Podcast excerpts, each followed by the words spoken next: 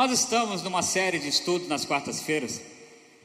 Como nós temos falado em uma quarta-feira, nosso pastor traz os estudos das cartas de Paulo. Na outra quarta-feira, nós estamos numa série de estudos relacionando a reparar os alicerces. Amém? Diga comigo assim: reparando os alicerces. Nós já falamos aqui sobre o alicerce da fé, que é muito importante, sim ou não?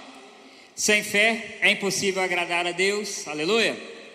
Nós falamos aqui sobre o alicerce da comunhão, amém, aleluia. Porque sem comunhão também é impossível agradar ao Eterno, porque Ele nos criou para estarmos juntos, dá um glória a Deus aí. Olha para o seu irmão, olha para a igreja nessa noite e fala assim: aleluia. Como é bom estar em comunhão, aleluia. Nós aprendemos aqui também a parte 3 que a nossa pastora Daniele trouxe para nós, que é importante muita oração, muito pouca oração, pouco, nenhuma oração. Então nós temos que orar, aleluia. Orar muito, aleluia. E hoje eu quero tratar de um assunto para conosco, com vocês, que é muito importante, que é uma parte muito importante na obra de Deus, que é, diga comigo assim, restaurando o meu chamado. Aleluia. Nós precisamos ter restauração no nosso chamado às vezes. E aí você precisa entender, pastor, o que é chamado? Eu não sei. Chamado para pregar, chamado para ser pastor, chamado para louvor. Você, como servo de Deus, aqui na igreja, você que está na live, fomos chamados para o principal, que é fazer parte do reino de Deus. Então você já pode glorificar a Deus nessa noite, porque você tem um chamado importante chamados para fazer parte do reino. Eu quero ler com vocês um texto, que é o livro de João, capítulo 15, que é um texto muito conhecido, mas eu gostaria de basear a palavra nele nessa noite. E olha o que, que diz aí, né, João, capítulo 15. Eu gostaria de ler com vocês do, cap... do versículo 1 até o versículo 16, que é o versículo chave que eu quero falar, mas vamos ler para você, né, ficar ligado nessa noite, amém? Olha só o versículo 1: Eu sou a videira verdadeira e meu pai é o lavrador. Todo ramo que estando em mim não der fruto, ele o corta. E todo que dá fruto, ele limpa, para que produza mais fruto ainda. Vocês já estão limpos por causa da palavra que vos tenho falado. Permaneçam em mim e eu permanecerei em vocês. Como o ramo não pode produzir fruto de si mesmo se não permanecer na videira, assim vocês não podem dar fruto se não permanecerem em mim. Eu sou a videira, vocês são os ramos. Quem permanece em mim e eu nele, esse dá muito fruto. Porque sem mim vocês não podem fazer nada. Se alguém não permanecer em mim, será lançado fora, a semelhança do ramo, e secará. E o apanham, lançam no fogo e o queimam. Se permanecerem em mim e as minhas palavras permanecerem em vocês, pedirão o que quiserem e lhes será feito. Nisto é glorificado meu Pai, que vocês deem muito fruto e assim mostrarão que são meus discípulos. Como o Pai me amou, também eu amei vocês. Permaneçam no meu amor. Se vocês guardarem meus mandamentos, permanecerão no meu amor. Assim como também eu tenho guardado os mandamentos de meu Pai e no seu amor permaneço. Tenho-lhes dito, tenho dito estas coisas para que a minha alegria esteja em vocês e a alegria de vocês seja completa. O meu mandamento é este: que vocês amem uns aos outros assim como eu os amei. Ninguém tem amor maior do que este, de alguém dar a própria vida pelos seus amigos. Vocês são meus amigos se fazem o que eu lhes ordeno. Já não chamo vocês de servo, porque o servo não sabe o que o seu senhor faz, mas tenho chamado vocês de amigos, porque tudo o que ouvi de meu pai eu lhes dei a conhecer. Não foram vocês que me escolheram, pelo contrário, eu os escolhi e os designei para que vão e deem fruto, e o fruto de vocês permaneça, a fim de que tudo o que pedirem ao Pai em meu nome, Ele lhes conceda. Aleluia! Glória a Deus. Eu quero falar um pouco nessa noite sobre o chamado, sobre o nosso chamado na presença de Deus, sobre a, a nossa vida né, com Deus. E aí, vamos para o dicionário, né, como sempre eu tenho feito. Chamado é ação de chamar.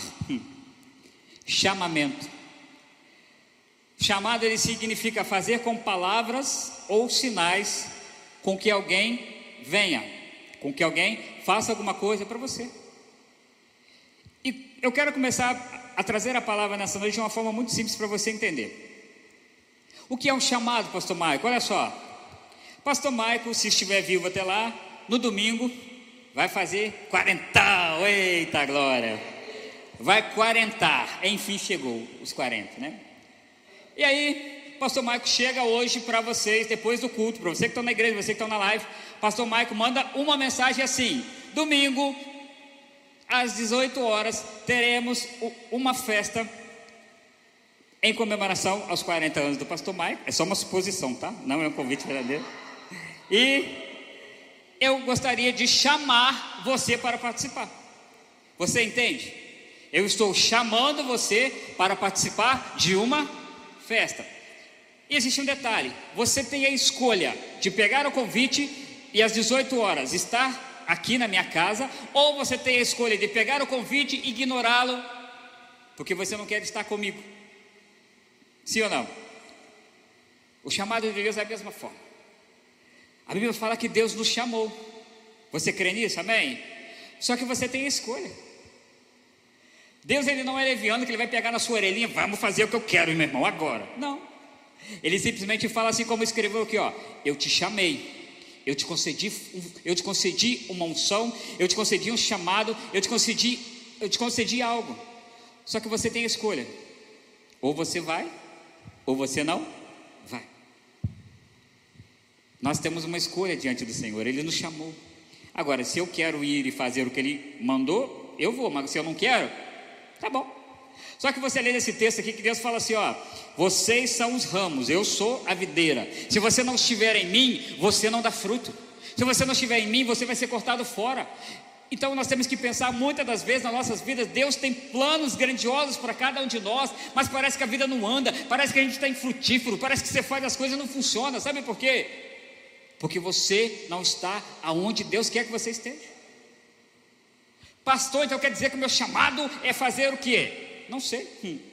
O meu chamado hoje eu sei, mas o seu, não sei. Se Deus te chamou para um dia você estar aqui trazendo a palavra, não sei se Deus te chamou para você estar na porta, não sei se Deus te chamou para limpar a igreja, não sei se Deus te chamou para ser ofertante dizimista fiel para que a obra de Deus avance, eu não sei. O que eu sei é que nesta sala hoje, nessa igreja, quem está em casa, todos nós fomos chamados por Deus. Nós temos que parar de ser levianos e pensar: Deus, qual é o meu chamado? Sabe, sabe qual é o problema? é que as pessoas só querem os grandes chamados, né? As pessoas querem estar aqui na frente, na internet, hoje em dia, aparecer para quem está na live, aparecer para as pessoas, falar: oh, que maravilhoso trazer a palavra, cantar, tocar, isso é bom, eu quero isso. Mas deixa eu te falar uma coisa importante na obra de Deus. Há pessoas que Deus chamou para estar aqui na frente, amém? Há pessoas que Deus chamou para ser o presidente desta obra. Há pessoas que Deus chamou para tantas coisas. Mas o maravilhoso de Deus é que todo chamado que Deus nos deu é importante. Deus não é, sabe, imagina que Deus chamou as pessoas, Deus estava lá, né, entediado. Ele olhou assim, unidunite, vou escolher você. Aí depois ele olhou assim, não era isso que eu queria para você, mas eu já chamei, fazer o quê? Não. Deus ele é rigoroso e ele seleciona pessoas para fazer a vontade dele, porque ele sabe que você tem capacidade para isso. Pastor, não sei falar direito, pastor, não sei cantar, pastor, não sei fazer, e blá blá blá, é tão difícil, e não sei o que. A Bíblia relata isso, né? Gideão falou para Deus: Eu sou o menor da minha família. Eu, Moisés falou: não sei falar direito, Senhor. Mas sabe o que Deus pega e fala? Tudo bem, você tem a sua capacidade, mas eu sou o Deus que criou a língua, Moisés. Eu sou o Deus que criou o ser humano. Vai, abra a boca que eu vou falar. Abra a boca. E aí às vezes a gente fica pensando, pastor. E, e aí eu vim hoje orando pensando no seguinte: nós temos dois extremos na nossa vida.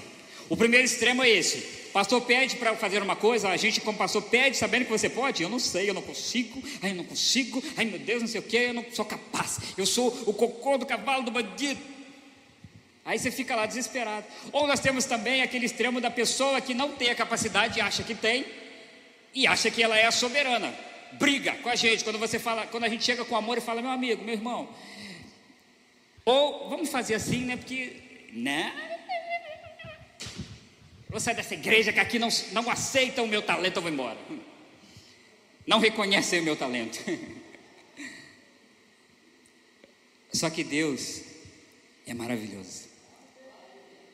Algumas pessoas Deus chamou como Eliseu, como Elias. Algumas pessoas Deus chamou como Elias para dizer assim ao, ao, ao, rei Acabe: Enquanto Israel, né, enquanto vocês estiverem nessa forma, não chove neste lugar. Outras pessoas Deus chamou como menino de Elias. Vai lá e olha o tempo. Uma, duas, três, quatro, cinco, seis. E na sétima vez ele viu e voltou para o profeta e falou assim: Não está chovendo, mas eu vejo uma mão, como uma pequena nuvem, como se fosse a mão de um homem. Ele não profetizou, mas ele viu que o milagre ia acontecer. Ele estava junto. Algumas pessoas Deus chama como Eliseu. Eliseu estava lá na dele, profeta abençoado, chega na mão e fala com ele assim: Eu quero falar com o profeta, né? Eu imagino eu na mão falando, e Eliseu lá na cara dele, imagina Eliseu, né? tomando ali o seu chá da tarde. Ele vira e fala assim: Ô Geazi, vai lá e fala com Namã. Ele nem deu a cara para Namã ver. Mas Geazi não tinha a unção que Eliseu tinha. Mas ele foi lá, usado por, né? Porque o profeta falou, ele foi lá e falou: o profeta mandou você se banhar nas águas do rio sete vezes e Deus vai te curar. Participou ou não participou do milagre? Participou. Não profetizou, mas teve a. Né?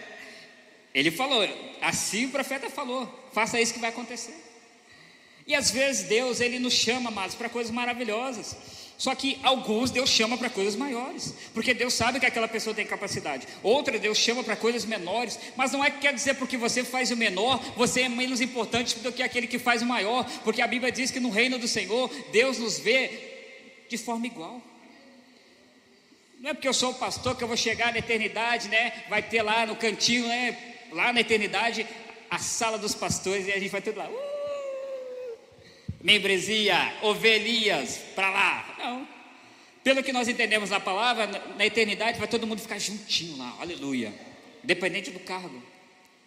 Só que Deus tem nos mostrado, e eu tenho pensado muito sobre isso, que a obra de Deus, ela precisa que cada um de nós aqui, diga comigo assim, cada um de nós entenda o seu papel. O pastor fala que é verdade, pastor sem ovelha é pastor? Se não tiver ovelha, para que tem pastor? Não é? Eu não sei se vocês percebem, aqui na igreja, por exemplo, os instrumentos. Quando nós estamos aqui, né, hoje, por exemplo, tocou um violão, um baixo, uma bateria. A música, ela é assim. Cada instrumento, né, vocês percebem que eles são diferentes. Vocês percebem, né? Minha esposa é violão, tá? Diferente do contrabaixo diferente da bateria, diferente do teclado, tá, irmãos? Porque não sei se vocês são igual a minha esposa, tenho que falar com vocês. Mas se você perceber numa orquestra sinfônica, por exemplo, existem milhares, milhares não, né? tem muitos instrumentos na orquestra, milhares nem tanto, né? É, né? não, não exagera, mas tem vários. Vamos colocar aí uns 20 instrumentos. Aí você olha para aquele instrumento, olha para o violino, olha para o violoncelo, olha para o baixo acústico, olha para o trompete. Você olha assim e fala assim: o que, que vai sair dessa banda? Quantidade de instrumentos diferentes, mas cada músico se aplica a estudar o seu instrumento, a fazer o que está escrito na partitura. E quando cada um toca, sozinho é maravilhoso, mas quando eles tocam juntos, é maravilhoso ouvir uma orquestra. Você não precisa nem entender muito de música, mas você sabe, nossa, que música linda. Porque todos estão cumprindo o seu papel. E aí, basta você pensar também que se um daqueles músicos ali não estiver tocando certinho, não tirou o que tinha que tirar, Se ele estiver tocando errado, vai prejudicar todo mundo. E sabe qual é o problema do cristianismo hoje? É que a gente pensa assim: ah, se eu não for à igreja, se eu não fizer, problema, sou só eu, sou um. Então, para que, que eu vou fazer? Só que nós temos que meditar no seguinte: se eu não faço, alguém vai ter que fazer. E as pessoas não entendem que muitas das vezes, nós, como pastores na igreja, temos que virar dez. Porque eu preciso ser dez? Porque os outros nove não estão fazendo o que poderiam fazer. E isso sabe o que acontece no fim das contas? Seus pastores poderiam estar no, né? Aquela alegria, naquele fôlego de vida, mas seus pastores estão aqui cansados. Hum. Não porque a gente quer, mas porque o. É? E aí, quando você vai e faz uma parte, o outro faz outra, o outro faz outra, o outro faz outra, seu pastor fica aliviado e pode falar aleluia. Eu tenho tempo agora para fazer outras coisas, porque tem mais pessoas trabalhando na casa de Deus. Eu fico meditando sobre os discípulos. E esse texto é maravilhoso, amados. Jesus está falando: olha, vocês vão ser meus discípulos se vocês fizerem o que eu mando, né? Façam o que eu mando, vocês vão ser meus amigos. E Jesus está falando assim: não foi você que me escolheu, mas eu escolhi você. E aí eu estava pensando muito nisso hoje. Alguém aqui pediu para nascer? Pediu? Alguém foi lá, né? No meio lá, você sabe como uma criança é feita, né? Quando você estava ali, aí você virou para seu pai e sua mãe e falou: Ó, eu quero nascer, tá? Dá um jeito vocês dois aí que eu quero nascer. Foi assim? Não. Mas a Bíblia diz, a Bíblia não, a história diz, né? A ciência diz que a vida já é uma corrida, não é? A galera lá, primeiro que chegou, aleluia, venci. Mas será que a gente venceu isso por vontade própria? Será que a gente deu uma pernada nos outros lá e falou, não, eu que vou chegar? Ou será que Deus na eternidade já estava falando assim: vai nascer o Jimson, vai nascer do jeito dele, mas o Ranieri, né? Vai nascer o Luiz, vai nascer o Armando, vai nascer o Alaí, o Cláudio, as mulheres da Liahu, porque eu tenho um propósito na vida de cada um deles. Pastor Deus, mas e aí tem momentos da minha vida que eu andei meio assim, meio assado, mais para lá do que para cá, mas mamãe, deixa eu te falar um negócio. Alguém já pescou aqui? Já percebeu que o anzol ele é torto, não já percebeu? Quando o anzol pega na boca do peixe, o peixe pode bater, o peixe pode ir para cá, ele pode ir para lá, mas uma vez que ele está fisgado, hum, já era. As nossas vidas é assim também, a gente quer fugir, eu vou rapar fora, eu não vou fazer. Ah! Eu imagino que o Eterno deve ficar olhando lá falando assim. Então tá. Mas chega aquele momento que a gente está lá na da torre. Quer saber de Jesus, quer saber de nada, nunca, né? Não vou criar minha filha no presente de Deus, esse negócio de ser pastor, ser crente, quer saber disso não. Aí você está lá na torre, de repente ouvindo as musiquinhas, de repente você. Pá, desaba. E de repente está aí, ó, pastor presidente de uma igreja. Porque os nossos caminhos não são os caminhos de Deus, né? Só que isso que Deus tem nos alertado, amados, como é bom fazer a obra de Deus. Como é bom poder estar na casa de Deus. Eu falo isso, mas não é mentira. É bom estar na igreja. É bom ser servo do Senhor. É bom saber que quando eu oro, Ele escuta. É bom saber que Ele me escolheu no ventre da minha mãe. Não porque a minha mãe e meu pai quiseram, mas porque Ele olhou para mim e falou assim: Eu te escolhi. Ser escolhido por Deus é um privilégio. Porque eu poderia ter sido escolhido pelo presidente da república, eu poderia ter sido escolhido pelas pessoas, eu poderia ser escolhido né, para qualquer concurso, né, para ser o primeiro, mas não, não. O meu nome não está por aí em lugares para eu ser conhecido como um homem, como um grande pastor, como um grande eh, empresário, como um grande administrador, não. A Bíblia me mostra que quando eu dobro o meu joelho, quando eu fecho a porta do quarto e oro,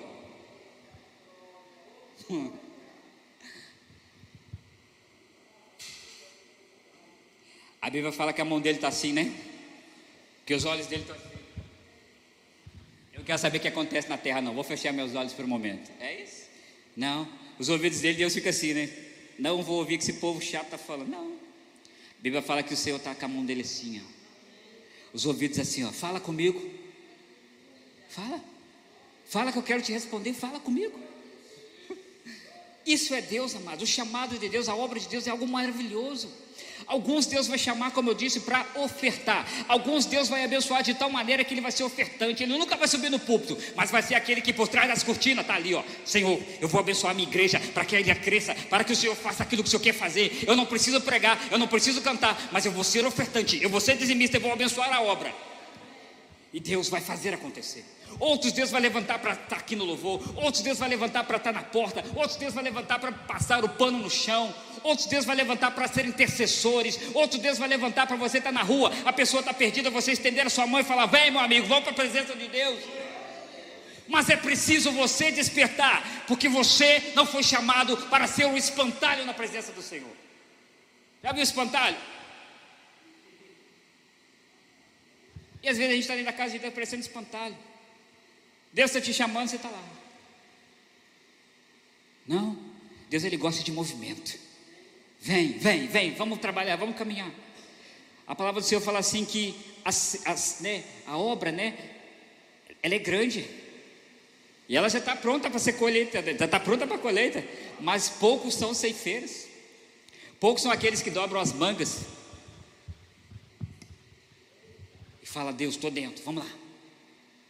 E eu achei maravilhoso esse texto. Por quê? Porque o Senhor tem nos mostrado isso. Sabe, para que, que você foi chamado? Você sabe para quê? Eu vou te dizer algumas coisas nessa noite. Você que é marido, você foi chamado para muitas coisas. Mas o seu principal, principal chamado como servo de Deus, primeiro, você foi chamado para ser um homem bíblico.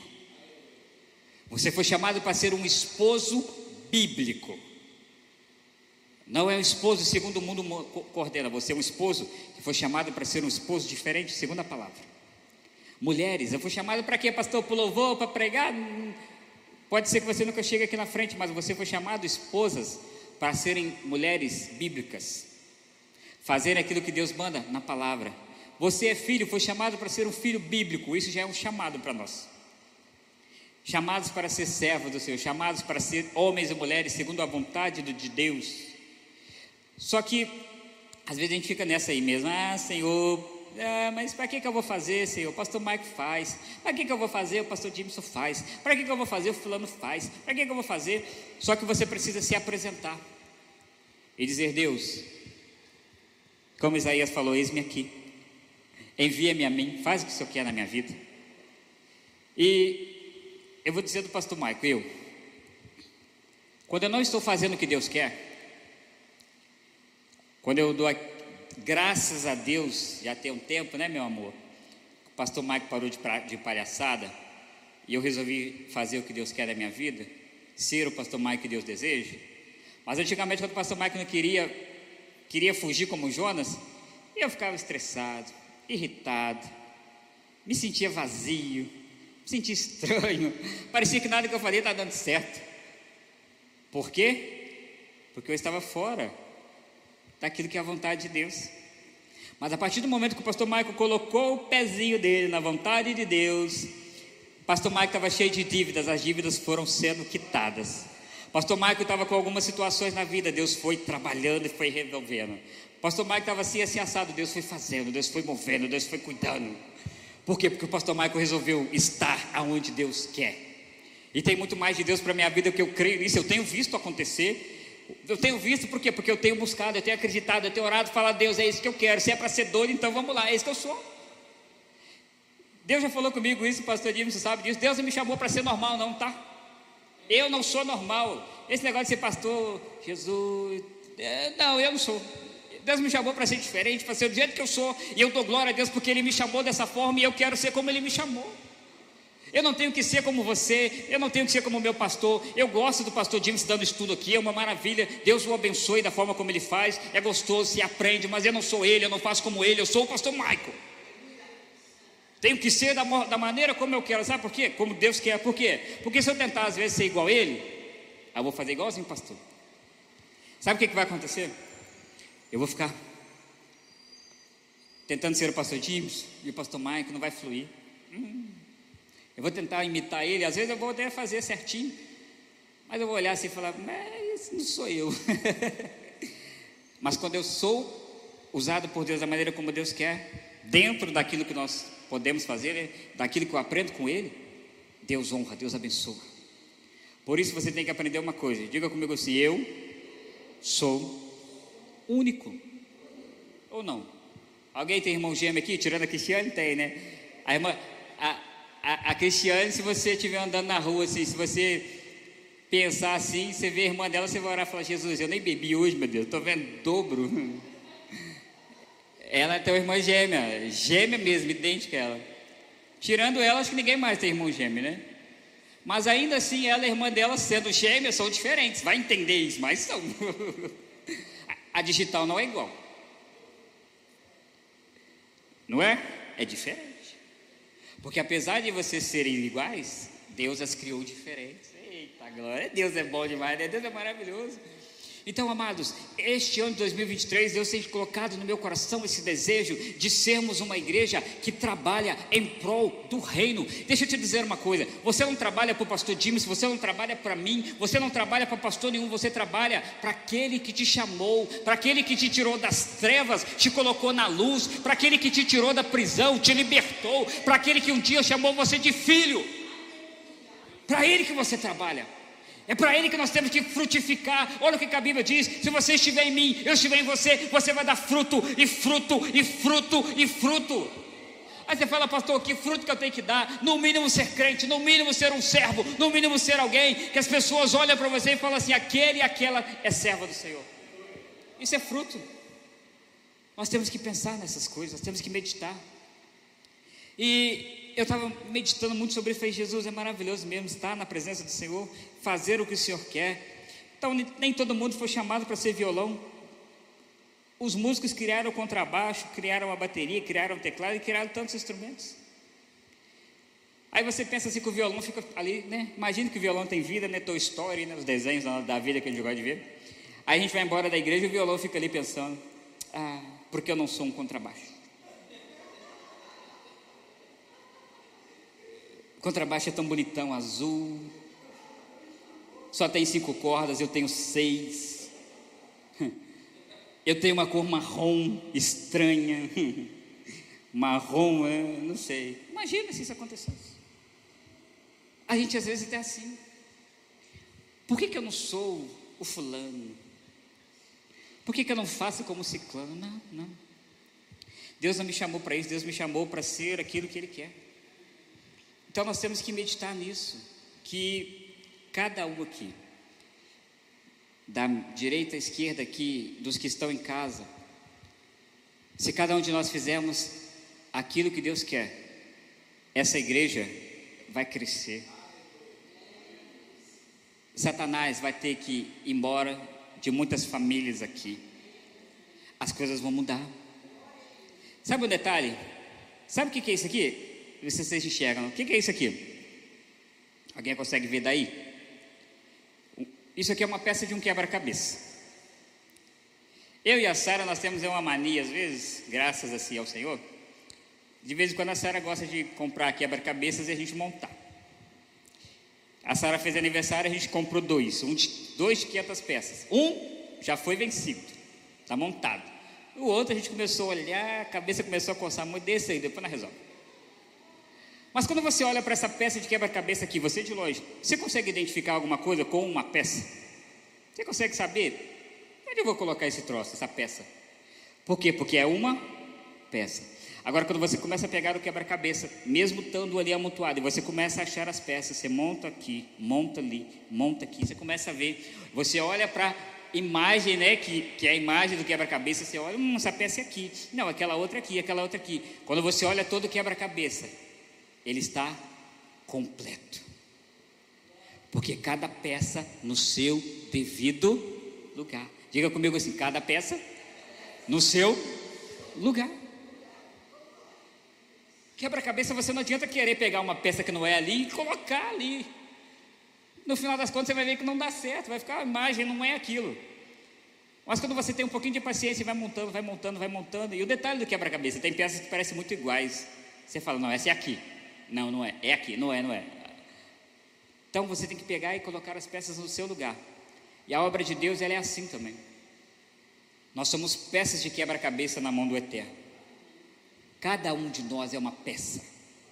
Alguns vão formar imagens mais bonitas, outros vão ser aquelas peças que ficam no cantinho, outras são aquelas que ficam no meio, mas o importante não é a peça que você é, o importante é o resultado final. Entende isso? Não é quem você é, é para que Deus quer te usar que faz a diferença. Então nós temos que ter essa consciência. Pastor, sou isso, pastor. Não, não, não, não. Você foi chamado por Deus para uma obra excelente. E amados, eu medito muito nisso, sabe? Ser chamado por Deus. Pensa numa pessoa importante que você conhece aí, sei lá, seja uma pessoa influência digital, seja lá, uma pessoa importante.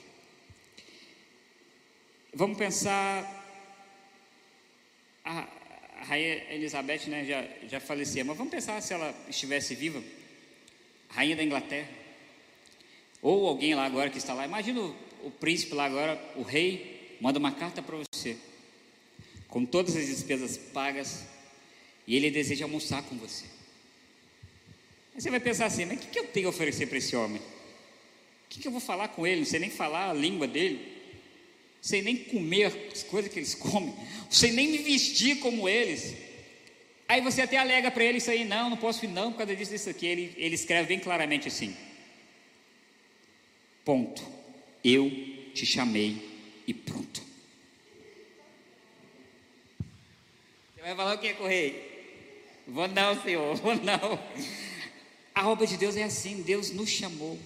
A gente canta uma canção, né? Deus nos chamou para tudo abandonar, e é isso. Nós temos que abandonar o nosso eu, o nosso ego, e nos preocupar com o seguinte: Deus, quem sou eu na tua obra? Quem sou eu na minha igreja? O que, que eu posso fazer para que as coisas funcionem melhor na minha igreja? E tem uma, tem uma musiquinha quando era menor na igreja que diz assim, né? Aliás, antes de dizer a música, vocês já perceberam quantas formigas são organizadas? Alguém já percebeu isso? Você já parou para olhar o formigueiro? Já parou? Já teve a curiosidade de parar, olhar as formiguinhas andando e falar: onde essas formigas vão dar? Já perceberam que elas andam em fila? Elas andam ali nas né, cortadeiras com, com, com mato, alguma coisa, vão levando. Você já viu um formigueiro por dentro? Discovery, esses negócios aí, se você colocar na internet você vai ver. As formigas, elas trabalham em prol da rainha. Dentro do reino da formiga, tem as formigas operárias, que são aquelas que trabalham, as cortadeiras, são aquelas que levam o alimento. Dentro das, da, da, do formigueiro, tem as, as, formigas que cuidam da defesa pessoal do formigueiro. É, meu irmão, aquelas ali são terríveis. Dentro do formigueiro tem as formigas que reproduzem, nem né, a rainha ali, tem os machos que só servem ali para reproduzir. O formigueiro ele é organizado. E as formigas são tão interessantes porque elas não duram tanto tempo. Mas Deus nos mostra que o reino animal é muito mais organizado do que o reino humano às vezes. E ele nos mostra, né, como Salomão falou, vai aprender com a formiga preguiçoso. Porque a formiga ela trabalha, mas quando uma formiga deixa a folha, você acha que a outra olha e fala assim: "Não vou carregar, não é bobo, não é, não é, eu não, não é meu dever, eu vou deixar para lá. Não fui eu que peguei?" Não. Tinha uma musiquinha que dizia assim: "A formiguinha pega a folha e carrega. Se uma deixa, a outra leva. Olha que mistério glorioso! A formiga ensinando o preguiçoso. Deus não quer preguiçoso em sua obra. Por isso, ai pastor, tem um copo ali no chão, pega ou não pego? Ah, mas não foi eu que deixei, tem marca de batom, eu nem uso batom, hum, não vou pegar. É problema da tiolália. Você percebe que nas mínimas coisas nós podemos contribuir para o reino? O mínimo. De pouco em pouco a gente começa a fazer, a gente começa a fazer. Basta ter um pouquinho de boa vontade. Pastor, você está pá hoje, né? Não, não estou não. Eu estou sendo sincero com vocês porque eu desejo ver essa igreja aqui chegando no nível que Deus deseja. Eu desejo ver esse, esse quebra-cabeça completo. Sabe? Ó, da mesma forma que essa obra foi feita aqui pelo nosso amado irmão, eu desejo que o Senhor Deus olhe para nós assim, lá, lá, lá da eternidade, onde Ele está hoje, Ele começa a olhar e fala: opa, a igreja começou a entender. Opa, colocaram um Y, hum, aleluia. Colocaram um A, não necessariamente precisa, às vezes, estar tá na ordem como às vezes Deus quer, né? Mas como a gente acha que vai estar, tá, né? Colocaram o U, estou hum, começando a entender. Olha, colocaram o S, colocaram o H, aí eu imagino Deus, Deus né, na eternidade, pensou, opa, só falta o E, só falta o E, só falta o E. Aí de repente alguém pega, hum, só falta o E. Aí Deus olha e fala assim, isso, aleluia, estão entendendo? Isso é importante na obra de Deus. Deus deseja que cada um faça a, vontade dele. Deus deseja que cada um seja chamado para um, né, para algo específico. E meditando nisso, eu trouxe uma historinha para nós hoje. Eu peguei na internet uma historinha que é uma alegoria das ferramentas. Eu quero ler para você. Diz assim: Há muito tempo atrás, em uma carpintaria, quando todo o trabalho havia acabado, as ferramentas começaram a conversar entre si. E elas discutiam para saber qual delas era a mais importante para o carpinteiro. O senhor martelo começou: Certamente sou eu, o mais importante para o carpinteiro. Sem mim, os móveis não ficariam de pé, pois eu tenho que martelar os pregos. O senhor Serrote logo quis dar a sua opinião. Você, senhor Martelo, você não pode ser. Seu barulho é horrível. É ensurdecedor ficar ouvindo toque, toque, toque, toque. Hum. O mais importante sou eu, o serrote. Sem mim, como o carpinteiro serra a madeira, eu sou o melhor. Não, não, não, falou a dona Lixa. Eu sim sou a melhor. Se não fosse eu, os móveis não seriam tão e perfeitos. Eu sou a mais importante. Ah, mas não é mesmo, disse a dona Plana. Eu é quem deixo tudo retinho e tiro as imperfeições da madeira. Eu sim sou a indispensável. Tzic, tzic, tzic. Nada disso, disse a dona Chave de Fenda. Se não fosse eu, como o carpinteiro ia apertar os parafusos? Os parafusos. Eu sim sou a melhor. Ah, não, que absurdo, disse o senhor Esquadro. Eu sou o mais importante, sem mim os móveis ficariam tortos. O carpinteiro nem saberia a medida. Eu sou o mais importante. As ferramentas ficaram discutindo até o dia amanhecer. O carpinteiro chegou para trabalhar no dia seguinte. Colocou sobre a mesa a planta de um móvel e começou a trabalhar. Ele usou todas as ferramentas. Usou o serrote, usou o martelo, usou o esquadro, usou a lixa, a plana, os pregos, a chave de fenda, a cola e o verniz para deixar o móvel brilhando. Enfim, ele acabou. Chegou o fim do dia, o carpinteiro estava cansado, mas feliz com o que tinha feito. Seu trabalho com as ferramentas tinha ficado ótimo. O carpinteiro foi para casa. Enfim, as ferramentas voltaram a conversar. Hum, só que agora elas ficaram admirando o que tinham feito todas juntas e o carpinteiro. E sabe o que elas fizeram? Um púlpito de uma igreja e tinha ficado lindo. Elas chegaram a uma conclusão: é verdade, todas nós somos importantes aos olhos do carpinteiro. Ele usou todas nós, sem nenhuma exceção, e o resultado final foi um móvel maravilhoso. E aí, as ferramentas descobriram que quando todas elas trabalham juntas, tudo anda melhor. Sabe qual é a moral da história?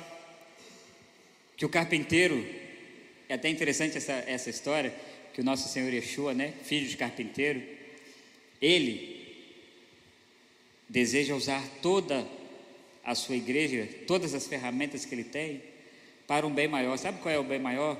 Gerar almas para o seu reino. Então, nessa noite eu gostaria que você entendesse. Diga comigo assim: eu, do meu jeitinho, da minha maneira, sou importante na obra de Deus. Amém? Eu quero terminar hoje fazendo uma coisa. Deixa eu ver, tem quantas pessoas aqui? Eu preciso de nove pessoas, por favor. É possível? Nove, rapidinho, vem cá. Nove pessoas, isso. Por favor. Pega duas letras. Duas, isso. Duas são suas. Duas são suas. Duas para você, aleluia. Duas. Duas. Ainda falta gente aqui, aleluia. Duas. Cadê gente? Vem cá, irmão, irmã, vem cá me ajudar. Por favor. Seja útil na obra de Deus, irmão. Pega a visão. Cristiane, para você, Duza. Ei, meu amor, veio? Veio que cana, veio, oh, glória. Vem cá, Claudão, você foi, vem cá. Eu fiz mais uma pessoa, por favor. Uma só. Vem cá, gente, vem cá. Vocês estão com medo de quê? Vocês estão com medo de quê? Não morda não, gente. Vem cá. Eita glória, vem cá, ué. vem cá, Armando, isso, vamos Armando, ô glória, vamos lá, Armando, aleluia, aleluia. Entrega essa aí para o Armando. Preste atenção numa coisa, não sei se quem está em casa vai dar para ver, não, acho que não, não dá para ver, René. Arruma a câmera aqui o pessoal de casa ver. Fica para cá, Sara, para todo mundo ficar juntinho aí, todo mundo. Isso. Faça favor para mim, gente. Todo mundo junto ali, para poder formar uma palavra. Levantem para mim as letras de vocês. Isso, deixa eu ver a letra. Todo mundo. As duas letras. Isso. Vocês que estão aqui comigo hoje, faz algum sentido essas letras? Faz algum sentido para vocês? O que está escrito ali? RS, RV, AR, MI, PA. O que, que o pastor está doido? Está falando em línguas?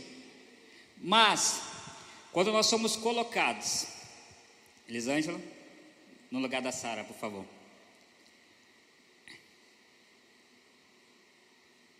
Empresta esse ar. Do lado da Elisângela, por favor, meu amor. Quando Deus começa a nos colocar no lugar certo, me empresta esse D. Agora você fica aqui do lado da Ana Paula. É isso?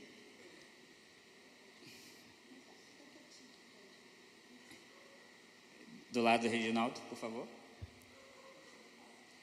Quando nós começamos a ser colocados onde Deus quer, as coisas já começam a fazer sentido, sim ou não?